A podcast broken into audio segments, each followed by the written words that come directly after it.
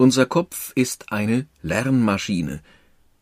Bedeutet Altern, kognitive Fähigkeiten zu verlieren? Wie reagiert unser Gehirn auf Reize und können wir seine Reaktionen bewusst steuern? Mit dem Hirnforscher Professor Niels Birrbaumer sprach Christoph Fasel. Bild der Wissenschaft. Was Hänschen nicht lernt, lernt Hans nimmermehr. Stimmt dieser Satz? Birrbaumer, nein, das menschliche Gehirn beweist bis ins Alter hinein ein hohes Maß von Plastizität. Bild der Wissenschaft. Wie veränderbar ist unser Gehirn noch im Erwachsenenalter? Birrbaumer, in genauen Zahlen kann man das nicht angeben. Ich schließe aber aus meiner Erfahrung mit Lernvorgängen, diese Fähigkeit ist größer, als man bislang gedacht hat. Das ist auch der aktuelle Stand der Forschung.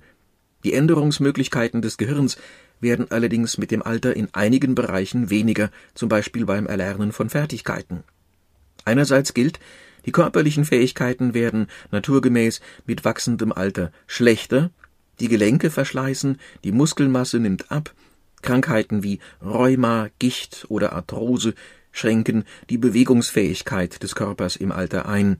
Andererseits aber wissen wir aus neuen Studien, die Lernfähigkeit des Gehirns ist weit größer, als man noch vor 50 Jahren dachte. Bild der Wissenschaft Warum ist das beim Gehirn anders als bei anderen körperlichen Fähigkeiten? Birrbaumer, weil es nicht oder erst extrem spät verschleißt. Außer bei Schädigungen durch Krankheiten wie Alzheimer oder Entzündungen oder durch Verletzungen. Wir wissen heute, Viele verbale und kognitive Fertigkeiten nehmen mit wachsendem Lebensalter sogar zu. Vor allem auf Wissen basierte Entscheidungen älterer Menschen werden immer besser, weil fundierter. Das hat mit dem Erfahrungsschatz zu tun, den ein Mensch im Lauf seines Lebens sammelt. Man muss jedoch Acht geben, dass man bei diesem ermutigenden Befund nicht aus reinem Optimismus die Fähigkeiten des Alters überschätzt, denn häufig verfestigen sich abträgliche Eigenheiten und Einstellungen. Älter werden bedeutet insgesamt natürlich auch mit Verlusten leben lernen. Bild der Wissenschaft Welche Rolle spielen die Gene für die Fähigkeiten des Gehirns? Birrbaumer Es gibt nur wenige Daten, die zeigen, wie die Plastizität des Gehirns mit den genetischen Vorgängen zusammenhängt. Die aktuelle Forschung ist gerade dabei, nachzuweisen, wie plastisch der genetische Apparat selbst ist.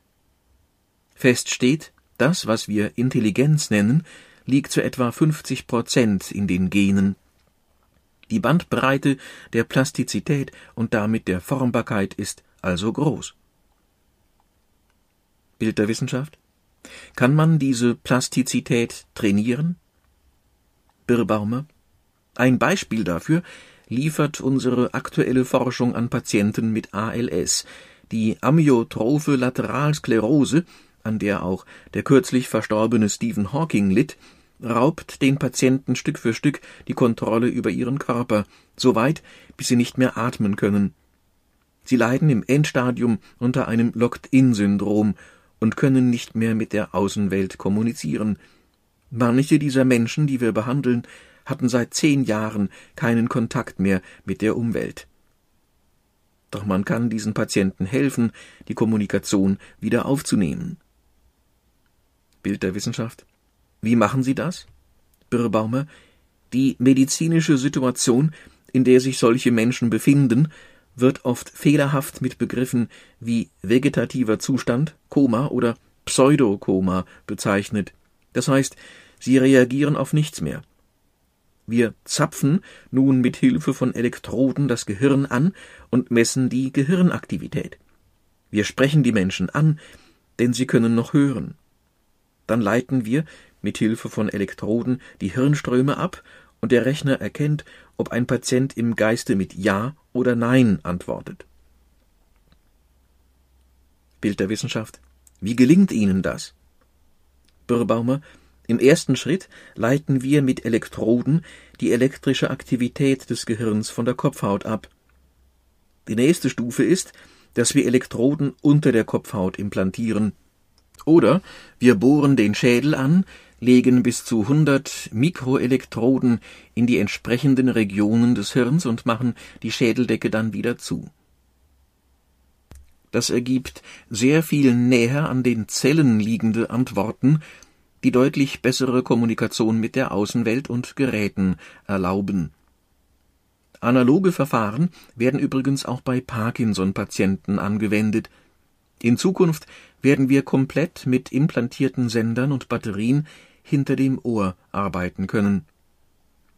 Das bietet den besten Kontakt, minimiert die Infektionsgefahr und erlaubt dem Patienten 24 Stunden täglich Kontrolle über seine Hirnaktivität und die Umwelt.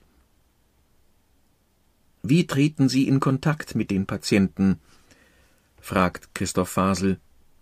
Birrebaumer, zuerst testen wir mit bekannten Fragen und Ja-Nein-Antworten, ob wir den Impuls des Patienten richtig deuten. Dann lesen wir dem Patienten das Alphabet vor. Zuvor bitten wir ihn verbal, sich besonders stark zu konzentrieren, wenn er einen bestimmten Buchstaben denkt. Diesen Impuls messen wir, und so können wir Stück für Stück Wörter und Sätze formen. An diesem Beispiel sieht man, wie hartnäckig das Hirn leistungsfähig bleibt. Selbst wenn der ganze Körper versagt, das Gehirn lebt und arbeitet weiter, sofern es mit Sauerstoff und Nährstoffen versorgt wird. Bild der Wissenschaft? Sie haben auch mit kriminellen Psychopathen gearbeitet. Kann man solchen Menschen Empathie beibringen? Birrbaumer. Eines möchte ich vorausschicken. Psychopathen haben oft keinen Empathiemangel. Sie sind nur völlig frei von antizipatorischer Angst, die bei anderen Menschen die Folgen gesellschaftlich schädlichen Verhaltens ins Bewusstsein ruft. Psychopathen haben also Schwierigkeiten, sich vorzustellen, welche negativen Folgen ihr Handeln hat. Bei ihnen kommt aus Kopf oder Körper kein Furchtsignal. Sie sind skrupellos, wenn es um ihren Gewinn oder Sex geht, weil sie die emotionalen Konsequenzen für sich und andere nicht fürchten. Mit Hilfe unserer Methode des neuronalen Feedbacks schaffen wir es, auch solchen Menschen Selbstkontrolle zu vermitteln. Wir bringen ihnen Angst bei. Unsere Methode wir schauen, wo im Hirn der Angsteffekt lokalisiert ist. Der Patient kann seine Hirnvorgänge dann selbst beobachten und korrigieren. Bild der Wissenschaft? Können noch andere Menschen von dieser Methode der Selbstkontrolle auf irgendeine Weise profitieren?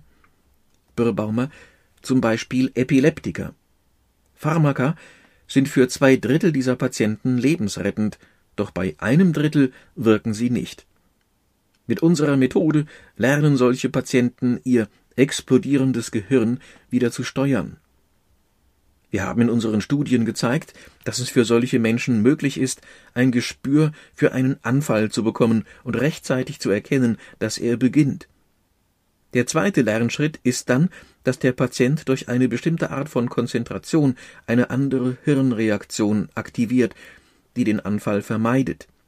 Das funktioniert auch im Alltag. Bild der Wissenschaft. Ich kann also lernen, mein Gehirn selbst zu steuern, als gesunder Mensch genauso wie als kranker Mensch? Birrebaumer? Ja, und mehr noch. Sie können die Art der Steuerung selbst entwickeln. Je länger Sie lernend aktiv sind, desto besser. Musik ist für das Gehirn besonders nützlich. Die größten Änderungen beobachtet man bei Menschen, die Musik oder Tanz praktizieren denn beim aktiven Musizieren werden Tastsinn, Logik, Augen, Motorik, Führung der Muskulatur, Muskeln, Hörsystem, Emotionen, Analyse der Noten in einer enormen Geschwindigkeit angeregt. Besser kann man sein Hirn nicht trainieren. Bild der Wissenschaft? Gibt es Beispiele, wie so etwas in großen Gruppen wirkt? Birrebaumer? Ja, man hat das in Finnland sehr ernst genommen. Dort wurde verpflichtend in den Schulen eingeführt, dass jedes Kind ein Instrument lernt. Wenn von Staatswegen hier in Deutschland Musikunterricht für alle Kinder vorgesehen wäre, hätte das sicher auch für die Intelligenz der Menschen positive Effekte.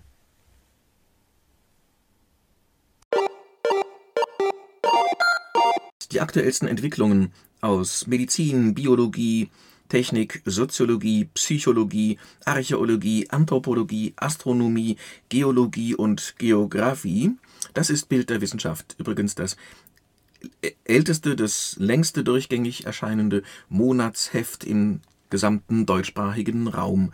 Das sind dann pro MP3 Desi CD circa sechs Stunden, macht pro Tag knapp zwölf Minuten. Eigentlich gut zu hören über den Monat hin. Frank Winterstein, Geschwister Schollstraße 24 A 35039 Marburg. Telefon 0170 145 8843. Winterbottom, geschrieben wieder Winter, B-O-T-T-O-M 66 at gmx.de